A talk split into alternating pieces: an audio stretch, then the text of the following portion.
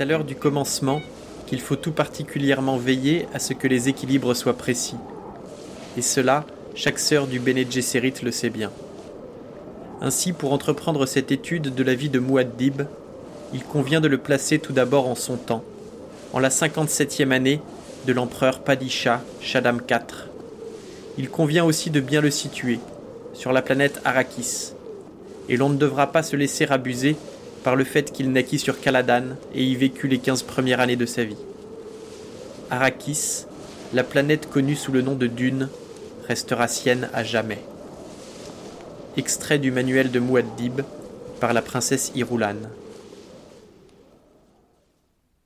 Vous venez d'écouter les premières lignes de Dune de Frank Herbert.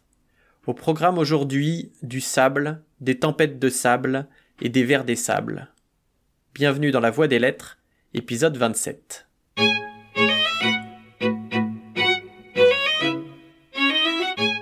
Pour une fois que je peux faire un épisode à peu près raccord avec l'actualité, je ne vais pas me priver.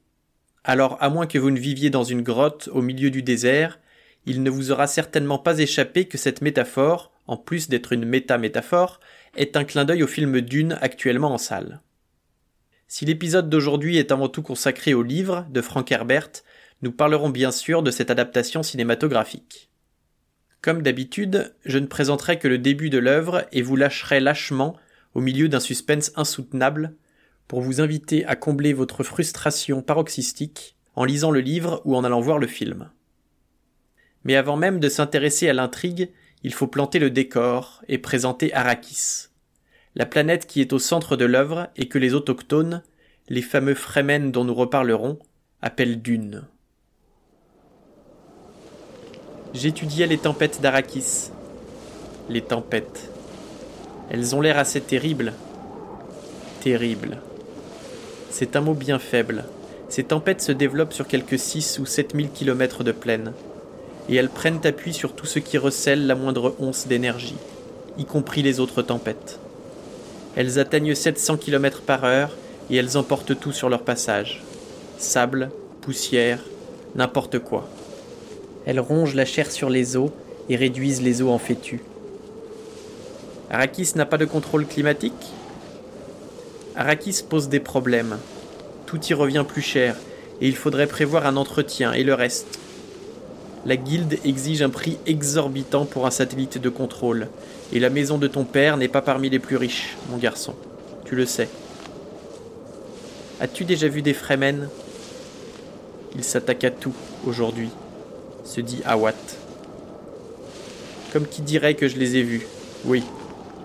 Il est difficile de les distinguer des gens des creux et des sillons. Ils portent tous ces grandes robes flottantes, et ils puent autant les uns que les autres dès qu'ils sont en lieu clos. C'est à cause de ce vêtement qui récupère l'eau de leur corps. Ils appellent ça un distil. Paul se sentit soudain la bouche sèche, comme lui revenait le souvenir d'un rêve de soif. Il déglutit. L'idée de ce peuple qui devait recycler l'eau de son propre corps l'emplissait d'un sentiment de désespoir. L'eau est très précieuse, là-bas, dit-il. Awat hocha la tête et songea. Peut-être suis-je en train de réussir et de lui faire comprendre que cette planète est un ennemi important. Ce serait de la folie que de partir sans avoir cette idée en tête. Paul leva la tête et vit qu'il avait commencé à pleuvoir. Des gouttes éclaboussaient la surface grise de métaglace. De l'eau, dit-il. Tu apprendras son importance, dit Awat. Tu es le fils du duc et tu n'en manqueras jamais, mais tout autour de toi, tu sentiras la soif. Paul s'humecta les lèvres, évoquant sa rencontre avec la révérende mère et l'épreuve. Une semaine s'était déjà écoulée. La révérende mère, elle aussi, avait parlé de la soif. Elle lui avait dit Tu apprendras à connaître les plaines funèbres, les déserts absolument vides, les vastes étendues où rien ne vit, à l'exception des vers de sable et de l'épice. Tu en viendras à ternir tes pupilles pour atténuer l'éclat du soleil le moindre creux, à l'abri du vent et des regards, te sera un refuge. Et tu te déplaceras sur tes jambes, sans ornis, sans véhicule ni monture. Il avait été plus impressionné sur le moment par le ton qu'elle avait employé, chantonnant, hésitant, que par les mots prononcés. Lorsque tu vivras sur Arrakis, tu verras que Kalla, la terre, est vide. Les lunes alors seront tes amis et le soleil ton ennemi. Je crois que ce n'est pas la peine d'insister, Arrakis n'est pas l'endroit idéal pour passer ses vacances. Outre le soleil brûlant, le désert à perte de vue, le manque d'eau et les tempêtes de sable, il y a aussi les vers des sables qui peuvent atteindre 400 mètres de long et engloutissent tout ce qui se trouve sur leur passage. Alors qu'est-on allé faire sur cette planète? C'est qu'au milieu du désert, on trouve mélangé au sable des gisements d'épices, une substance qui prolonge la vie et renforce les défenses immunitaires. Elle permet aussi d'entrevoir l'avenir et est indispensable aux navigateurs de la guilde spatiale pour garantir la sécurité des voyages interstellaires. L'épice ne se trouve que sur Arrakis, et son extraction finit toujours par attirer un verre des sables. Elle est donc difficile à récolter, et n'étant pas synthétisable en laboratoire, c'est la denrée la plus chère de tout l'empire intergalactique. La paix de cet empire repose sur une entente fragile entre l'empereur d'une part et de l'autre les grandes maisons, un consortium de familles nobles. Chaque maison dispose d'un fief, c'est-à-dire d'une planète à gouverner. Au début du roman, la maison Harkonnen est sommée par l'empereur de quitter Arrakis, qu'elle gouvernait depuis 80 ans. Ou plutôt qu'elle exploitait, les Harkonnen étant connus pour leur appétit insatiable, que ce soit du pouvoir, de l'argent, des cuisses de poulet ou de jeunes garçons. C'est la maison Atréide, avec à sa tête le duc Leto, qui doit les remplacer. Dans le passage précédent, on a entendu Paul, fils du duc et personnage principal du roman, étudier depuis sa planète natale le climat et les conditions d'Arakis où il devra bientôt se rendre. Nous le retrouvons quelques semaines plus tard sur Arrakis, alors qu'il s'apprête à visiter un gisement d'épices avec son père le duc et Kynes, le planétologiste impérial. Et si vous aviez la bonté de nous expliquer ce que sont ces vêtements, vous qui vivez avec eux Certainement, dit Kynes. Il tendit la main sous la robe et vérifia les fixations d'épaule tout en parlant. À la base, c'est un micro-sandwich, un filtre à haute efficacité doublé d'un système d'échange de chaleur. Il rajusta les fixations d'épaule. La couche au contact de la peau est poreuse, perméable à la transpiration, qui rafraîchit le corps. C'est le processus normal ou presque de l'évaporation. Les deux autres couches, il resserra la partie pectorale, comprennent des filaments d'échange calorique et des précipitateurs de sel. Le sel est récupéré. Le duc souleva docilement les bras. Très intéressant. Respirez à fond, dit Kynes. Le duc obéit. Le planétologiste se pencha sur les fixations des selles et rajusta l'une d'elles. Les mouvements du corps et surtout la respiration, reprit-il, ainsi qu'un certain effet osmotique suffisent à fournir l'énergie nécessaire au pompage. Il libéra quelque peu la partie pectorale. L'eau recyclée circule et aboutit dans des poches de récupération, d'où vous l'aspirez grâce à ce tube, fixé près de votre cou. Le duc tourna le menton afin de voir l'extrémité du tube. Efficace et simple, dit-il. Bonne fabrication. Kynes s'agenouilla pour examiner les fixations des jambes. L'urine et les matières fécales sont traitées dans le revêtement des cuisses. Il se releva, tendit la main vers la fixation du cou et souleva une pièce.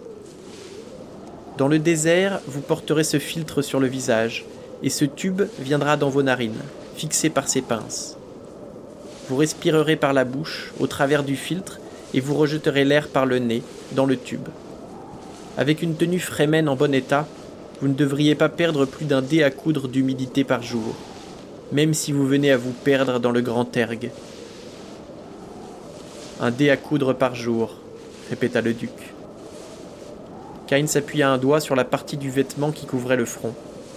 Il se peut que le frottement vous irrite ici. Dites-le moi, je pourrais resserrer la pièce. Je vous remercie, dit le duc. Et comme Kynes reculait, il bougea les épaules et prit conscience d'une nouvelle aisance. Le vêtement était plus ajusté et l'irritait moins. Kynes se tourna vers Paul. Maintenant, voyons pour vous, mon garçon. Un homme de valeur, songea le duc, mais il faudra bien qu'il apprenne à nous donner nos titres. Paul demeura impassible tandis que Kynes examinait sa tenue.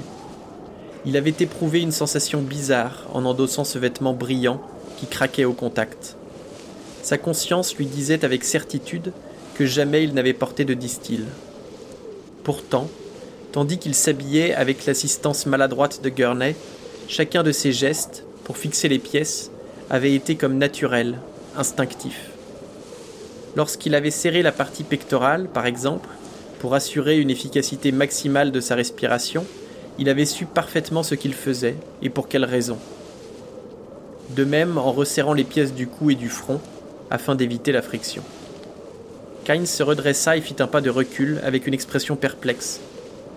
Vous avez déjà porté un distil demanda-t-il. C'est la première fois. Alors quelqu'un l'a ajusté pour vous?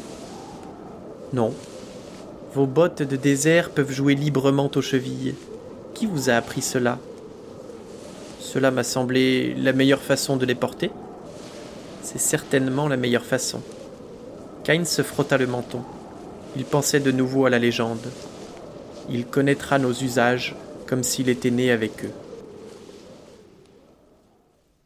Il y a effectivement une légende et même une prophétie rattachée à la religion des Fremen qui prédit l'arrivée sur Dune de Paul Atreides.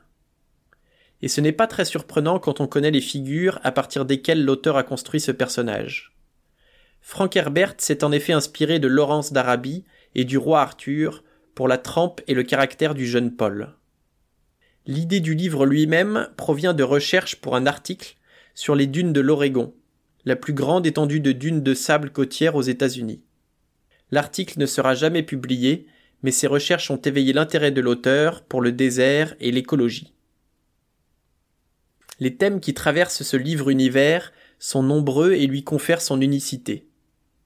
Le thème de l'intelligence artificielle est très présent, tant par l'évocation des dérives du passé que par son hybridation avec la vie humaine sous la forme de manta, des êtres capables de raisonner et calculer plus vite qu'un ordinateur et qui font de précieux bras droits pour tous les gouverneurs de l'Empire.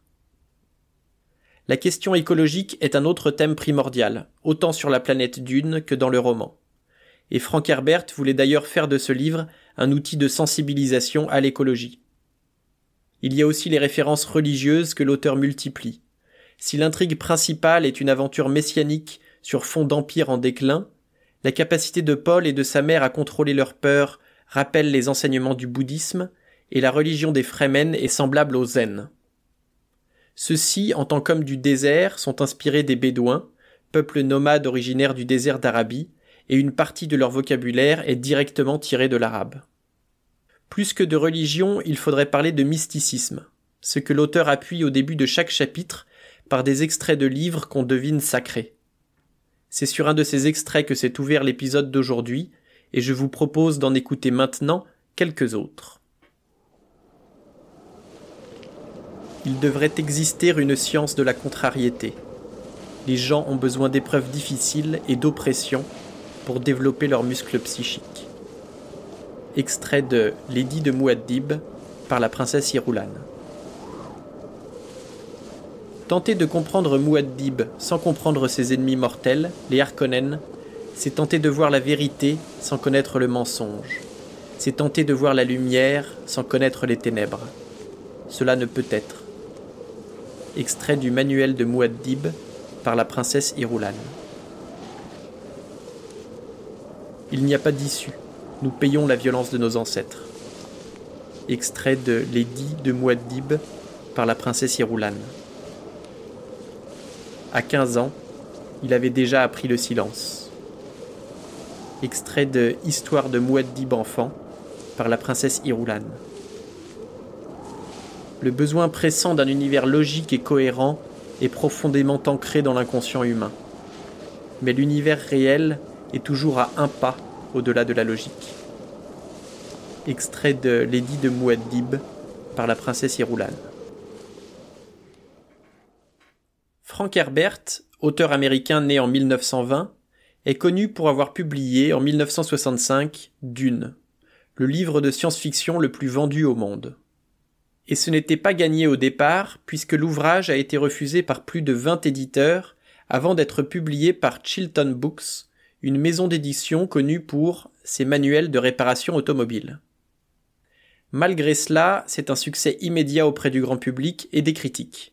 Arthur Clarke allant jusqu'à comparer le rôle de Dune pour la science-fiction à celui du Seigneur des Anneaux pour la fantasy.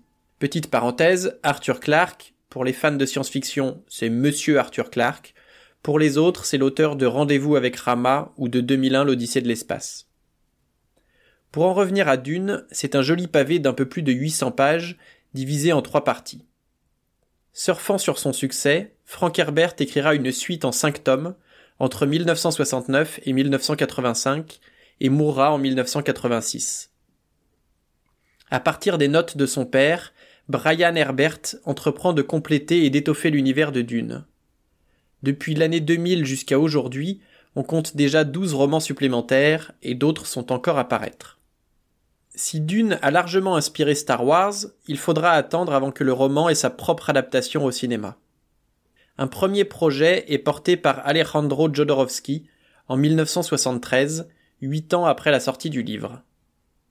Jodorowsky veut un film titanesque avec son fils dans le rôle de Paul et un casting comprenant Salvador Dali, Orson Welles connu grâce à Citizen Kane et à la classe américaine, Alain Delon ou encore Mick Jagger, le chanteur des Rolling Stones. D'après le script, le film devait durer 14 heures et reproduire chez le spectateur les effets du LSD, mais il ne verra jamais le jour faute de financement. Tout n'est pas perdu puisque le storyboard, signé Möbius, inspirera L'Incal, la célèbre bande dessinée. En attendant, Dune n'a toujours pas eu droit à son passage sur grand écran. Quelques années plus tard, et après avoir réalisé Alien, Ridley Scott se met à la tâche et commence un script qui n'aboutira pas. Suite à cet échec, il s'attaque à un autre roman de science-fiction, Les androïdes rêvent-ils de moutons électriques, de Philippe K. Dick, qui s'intitulera Blade Runner au cinéma. Il faut attendre 1984 pour qu'une première adaptation arrive en salle, avec David Lynch à la réalisation. Le director's cut fait 4 heures et demie, les producteurs condensent les scènes et ramènent la version finale à 2 heures, perdant ainsi la griffe de Lynch qui ne reconnaîtra plus son film. À sa sortie, c'est un échec commercial. Une énième tentative avorte en 2006 et il aura donc fallu attendre 2021, soit 56 ans après la sortie du livre, pour une adaptation digne de ce nom. Réalisée par Denis Villeneuve, dont le Blade Runner 2049 avait été très bien reçu par les critiques. Cette adaptation de Dune, en plus d'être une dinguerie visuelle, est extrêmement fidèle au roman, autant dans la mise en scène que dans les dialogues. Pour ce qui est de l'intrigue, le film couvre la première moitié du livre et un second volet est prévu pour 2024. C'est déjà un succès et si vous ne l'avez pas encore vu, je ne peux que vous inciter à aller le découvrir sur grand écran. En attendant, je vous propose de conclure cet épisode au milieu du désert où l'on retrouve Paul et sa mère, Dame Jessica. Trahi par l'un des leurs, la maison Atréide a été renversée, le duc est mort et les Harkonnen reprennent par la force le contrôle de la planète. Profitant de la confusion générale, de leur entraînement au combat et d'un peu d'aide, ils parviennent à s'enfuir. Nous trouverons refuge parmi les Fremen? Les Fremen ont une maxime qu'ils attribuent à Shai Hulud, le vieux père éternité, et qui dit Sois prête à apprécier ce que tu rencontres. Il pensa Oui, ma mère, parmi les Fremen. Vous aurez les yeux bleus et une callosité sous votre joli nez, là où sera fixé le tube de votre distil. Et vous porterez ma sœur, Sainte Alia du couteau. Si tu n'es pas le Kvisatz Aderar, dit Jessica, qui, il n'est pas possible que vous le sachiez. Vous ne le croirez que lorsque vous le verrez. Et il pensa, je suis une graine et il vit soudainement combien fertile était le terreau où il était tombé. Dans le même temps, cette sensation d'un but terrible revenait, l'envahissait, remplissait cette région vide quelque part en lui. Le chagrin l'étouffa. Sur le chemin qui les attendait, il avait vu deux embranchements importants. Le premier conduisait à un vieux baron, empli de mal, auquel il disait Bonjour, grand-père. Il détestait cet embranchement vomissait ce à quoi il conduisait. Le second sentier, lui, était plein de zones grisâtres et d'éminences violentes. Il portait une religion guerrière, un feu qui se répandait dans l'univers, la bannière verte et noire des Atréides flottant à la tête de légions de fanatiques abreuvés de liqueurs d'épices. Il y avait là Gurney Halleck et quelques autres hommes de son père, mais si peu, tous arborant le signe du faucon, inspiré de la chasse du crâne de son père. Je ne peux pas le prendre, murmura Paul. C'est ce que voudraient les vieilles sorcières de vos écoles. Paul, je ne te comprends pas, dit Jessica. Il demeura silencieux. Graine, il pensait avec cette conscience raciale qu'il avait d'abord ressentie comme un but terrible. Il comprenait qu'il ne pouvait plus haïr le Bene l'empereur ou même les Harkonnen. Tous, ils obéissaient aux besoins de leur race de renouveler son héritage dispersé, de croiser, de mêler les lignées en un immense et nouveau bouillon de gènes. Pour cela, la race ne connaissait qu'une manière, l'ancienne manière, celle qui avait été éprouvée, qui était sûre et qui écrasait tout sur son chemin. Le djihad. Je ne peux pas choisir cela, pensa-t-il. Mais à nouveau, au fond de son esprit, il vit la chasse du crâne de son père, la violence et la bannière noire et verte. Jessica, inquiète de son silence, demanda Ainsi les Fremen vont nous recueillir? Il leva les yeux et, dans la pénombre verte de la tente, regarda son visage aux traits affinés, patricien. Oui, c'est l'un des chemins, dit-il en hochant la tête. Oui, ils m'appelleront Mouaddib, celui qui montre le chemin. Oui, ils m'appelleront ainsi. Et il ferma les yeux et pensa Maintenant, mon père, je peux te pleurer. Et les larmes roulèrent sur ses joues.